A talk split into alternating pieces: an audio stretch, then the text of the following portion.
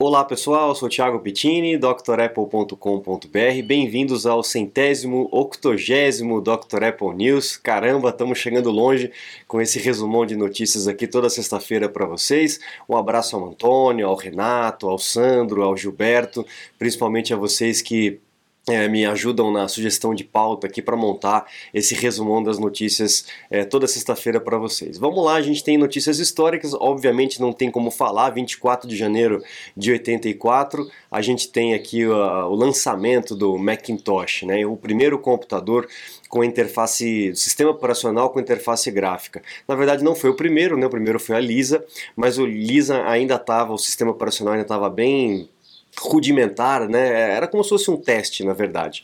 Esse foi o primeiro que realmente foi lançado com capricho, foi realmente pensado, foi repensado e desenvolvido à exaustão. E a gente tem o icônico Macintosh aí é, como história da Apple e história da computação como um todo. Para quem é, é, dessa época ou anterior a essa época, lembra que o sistema operacional não existia, né? Você tinha um prompt de comando e era só uma tela preta com caracteres. E a partir dali você rodava os programas em disquetes ou eh, nas fitas DAT, né? Quem lembra dessa época? Os programas tinham interface gráfica, os jogos também tinham interface gráfica muito rudimentar, bem pixelizado e tal, mas tinha. Mas o sistema operacional não existia. É, era só o comando. Você ligava o computador e você abria o programa, você abria alguma coisa, você não tinha esse acesso é, como a gente tem hoje com o sistema operacional, com vários aplicativos e tudo mais. E a Apple desenvolveu isso que era de cair o queixo naquela época. Em né? 84, você poder escrever hello na tela dessa forma assim, né, com gráficos, com animações, era algo assim de realmente cair o queixo. Não foi à toa que fez tanto sucesso e alavancou a Apple aí para um um patamar diferenciado, sustentado pelo Apple II, né? Para quem lembra da história, é sustentado pelo Apple II, que era bem mais simples, mas é o que mantinha aí as finanças da Apple, né? Depois nós temos aqui, vamos passar para o próximo. Ah, a gente tem esse aqui em 95, né? Isso, não, 96. E 25 de janeiro de 96. Começou a rolar um rumor aí é, de que a Sun Microsystem estava querendo comprar ou estava tendo uma oferta de compra é, da Apple, né? Então a Apple nessa época estava muito ruim das pernas, é, o Steve Jobs já tinha saído quase uma década, né? Ele estava para voltar, mas ainda não tinha voltado. Então surgiu essa hipótese da Sun Microsystem comprar, fazer uma junção, uma fusão com a Apple. Né? A gente não sabe se isso é verdade ou não, são só rumores, mas para quem não conhece a Sun, a Sun nessa época de 95, 96, né, ela estava no topo ali da, da, da, construção de computadores e, e, computadores muito bons, muito poderosos, né, os Solaris, o sistema operacional Solaris também eles faziam. E uma coisa que pouca gente sabe que a Sun desenvolveu foi o Java, o Java que todo mundo usa, né, e que agora também está caindo em desuso, está sendo substituído devagarinho, é, mas foi a Sun que fez, não foi a Oracle. A Oracle comprou a Sun Microsystem muitos anos depois. Mas você imagina se ao invés do Gil Amelio tivesse trazido, comprado a, a Next e trazido o Steve Jobs de volta, tivesse feito essa fusão com a Sun, como é que seria a história completamente diferente, né? Completamente diferente. Bom, agora para as notícias é, seculares, a gente teve atualização aí do iPhone, o iOS 16.3, com muitas uh, melhorias na parte de segurança. Eu já falei, inclusive, no vídeo anterior uh, a respeito da proteção de dados do iCloud. Tem a questão de você poder utilizar também um pendrive é, como autenticação de dois fatores. Então, se você não quiser aquela autenticação de dois fatores que chega por mensagem para você, você pode usar um, uma chavezinha, como se fosse um tokenzinho para poder é, validar aí as contas e entre outros recursos, correção de erros e tudo mais. Então o 16.3, iOS 16.3, a gente também tem o Ventura 13.2 para os Macs, que são compatíveis a atualizar, o Ventura 13.2, e também temos aí o WatchOS 9.3, o iPadOS também todos eles atualizados, o WatchOS com correção de, correção de erros e novas, novas frentes, né, novas watch faces para a gente poder é, deixar o nosso relógio cada vez mais personalizado. Recomendo sempre fazer o backup, como eu costumo dizer aqui, e proceder com a atualização para manter tudo direitinho, tá bom? Bom, para quem ficou para trás, o pessoal fala: Poxa, e o meu iPhone antiguinho? O iPhone 5S e os iPads antigos também tem atualização.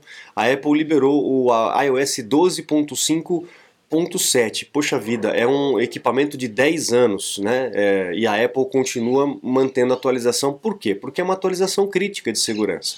atualização crítica de segurança da renderização do Safari, do WebKit do Safari, porque pode haver alguma, alguma execução de códigos maliciosos nesses equipamentos mais antigos ali com iOS 12.5, né? Então a atualização é necessária tanto para o iPhone quanto para o iPad desses mais antigos a partir partir do iPhone 5S. Então, se você tem, também faça o backup, faça a atualização para que você tenha segurança, tá?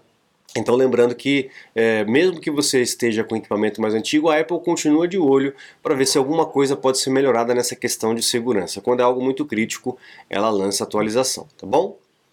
Teremos também atualização aí para o HomeKit, né, o aplicativo Casa, para quem usa automação, está cada vez mais comum hoje em dia, né, a gente ter equipamentos que tenham o HomeKit e que possa é, fazer o controle através do, do iPhone, do iPad, do Apple Watch, do Apple TV, né, e também fazer automações na casa, né, acender uma luz determinado horário, apagar uma luz determinado horário, descer uma cortina, abrir um portão, ligar uma banheira, enfim, é uma infinidade de coisas que a gente pode fazer. A Apple está preparando uma remodelação desse aplicativo do HomeKit Architecture é, do, do iOS 16.2. Então vamos aguardar o que, que vai acontecer aí, porque pode haver uma atualização e sempre que há atualização a gente fica na expectativa de, as coisas, de que as coisas melhorem, né? Às vezes algumas coisas melhoram, outras coisas pioram, né? Mas é, é na maioria das vezes as mudanças são para melhor. Você está desperdiçando seu iPhone, iPad, Mac? Ganhe tempo e produtividade com nossos cursos. Você vai aproveitar melhor seu Apple. Matricule-se em drapple.com.br. Temos também aí umas comparações que foram feitas com os novos Mac Mini, né? O Mac Mini aí agora com M2 então o pessoal fazendo comparações e aí eu vi essa, essa notícia aqui, ah, o novo de 256 é, é, e o MacBook Pro né, de 512 tem um SSD mais é, devagar, mais lento do que dos modelos anteriores. Que absurdo, como é que pode ver uma coisa dessa? E aí é, eu volto a dizer para vocês, cara, que a gente tem que analisar sempre a, a questão do conjunto. Não adianta você analisar uma peça só isolada. Tudo bem, é uma análise, mas dizer que isso que o novo é uma porcaria por conta disso, aí já é equivocado. A gente tem que perceber como que o conjunto trabalha, né? Então, é, de forma é, conjunta, com o processador me é, melhor, mais novo, o M2, a máquina é mais rápida do que a máquina anterior, mesmo com o SSD um pouco mais lento, né? Então, existe tem, tem que haver um equilíbrio, né, entre os equipamentos para que tudo funcione de uma forma adequada, não tenha superaquecimento, não tenha uma, um uso de energia é, demasiado, né? Então a gente vê uma notícia como essa, né, com uma certa tendência, e depois a gente vê uma outra notícia como essa, né? O M2 Pro e o M2 Max são, tem um SSD mais rápido do que os, que os anteriores. Então você vê os dois lados da moeda, né? Analisando apenas uma peça em comparação apenas com uma peça da outra, mas é legal a gente ter essa análise, mas a gente tem que ter essa noção mais holística, né? mais geral do equipamento. Então aí os, o, as máquinas M2 estão sendo muito bem avaliadas e eu recomendo sempre, se você tem um Intel, sai correndo e compra o Apple Silicon porque eu tenho certeza que você vai ficar muito, muito satisfeito. A não ser que você ainda dependa de coisas que só rode no Intel, aí não tem jeito, tem que correr para poder trocar esses aplicativos, o, o, Windows, por exemplo, né? A gente já tem o Windows ARM, mas ainda está em teste, né? A Microsoft não tem muita pressa para fazer isso. Vamos ver porque as coisas estão mudando, a gente tem visto fabricantes de PC PC já mudando seus processadores para esse tipo de arquitetura. Ah, ah, veja bem, não é que os PCs vão utilizar os processadores da Apple, é que ah, os PCs vão utilizar processadores de PC com uma arquitetura da ARM. E aí tem que haver toda uma diferenciação é, da codificação do programa, do sistema operacional, né? uma linguagem completamente diferente, linguagem de máquina, né? A gente tem aqui uma notícia muito interessante né, é, com relação à, realidade aumentada é, vinculada com os mapas. A gente tem uma, um problema muito grande com relação a mapas porque eles estão constantemente desatualizados, né? Muda uma rua, é, muda a mão, etc e tal, e os mapas nunca estão 100% atualizados. E aí existe uma empresa, deixa eu ver se eu lembro o nome dela aqui, uh, Niantic, Niantic, eles estão usando o Pokémon GO, sabe aquele, aquele joguinho do Pokémon que você tem que sair pela rua buscando poké, aquela Pokébola, sei lá se é isso, como é que chama. Enfim, eles usam essa a interação da câmera do telefone junto com o aplicativo para poder captar essas informações né, e, e, atualizar os seus mapas. Então, utilizando os jogos e, e o vício da, das crianças, dos jovens jogando esse jogo, para captar essas informações e atualizar os seus mapas. Não só mapas é, de ruas, como de lugar, locais, locais públicos, né? praças, prédios, etc. Porque nesse jogo você pode entrar em qualquer ambiente e as bolinhas vão aparecendo e tal, e eles vão aproveitar essa captação de informação para poder atualizar o, o, os mapas, é, tornar o mapa, do, o mapa do mundo mais detalhado, né? E que eu achei muito interessante é, aproveitar esse recurso que já existe, né?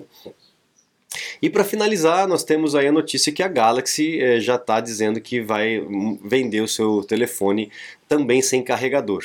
Vamos ver mais choradeira por aí. Eu avisei que quando a Apple ia, fizesse isso, todo mundo ia fazer. Não que eu seja a favor, eu acho que deveria vender com o carregador, porque aquele problema, como eu comentei na, na, na época, né? Aquele problema da gente ter vários carregadores não é um problema de países como o Brasil, é problema de países como os Estados Unidos, porque eles não precisam vender o velho para poder comprar um iPhone novo, né? eles vão acumulando e você vê caixas de sapato lá cheias de carregador. Aqui no Brasil, 90% das pessoas não tem essa capacidade, tem que vender o aparelho com o carregador e para poder comprar um aparelho novo, e aí fica sem carregador.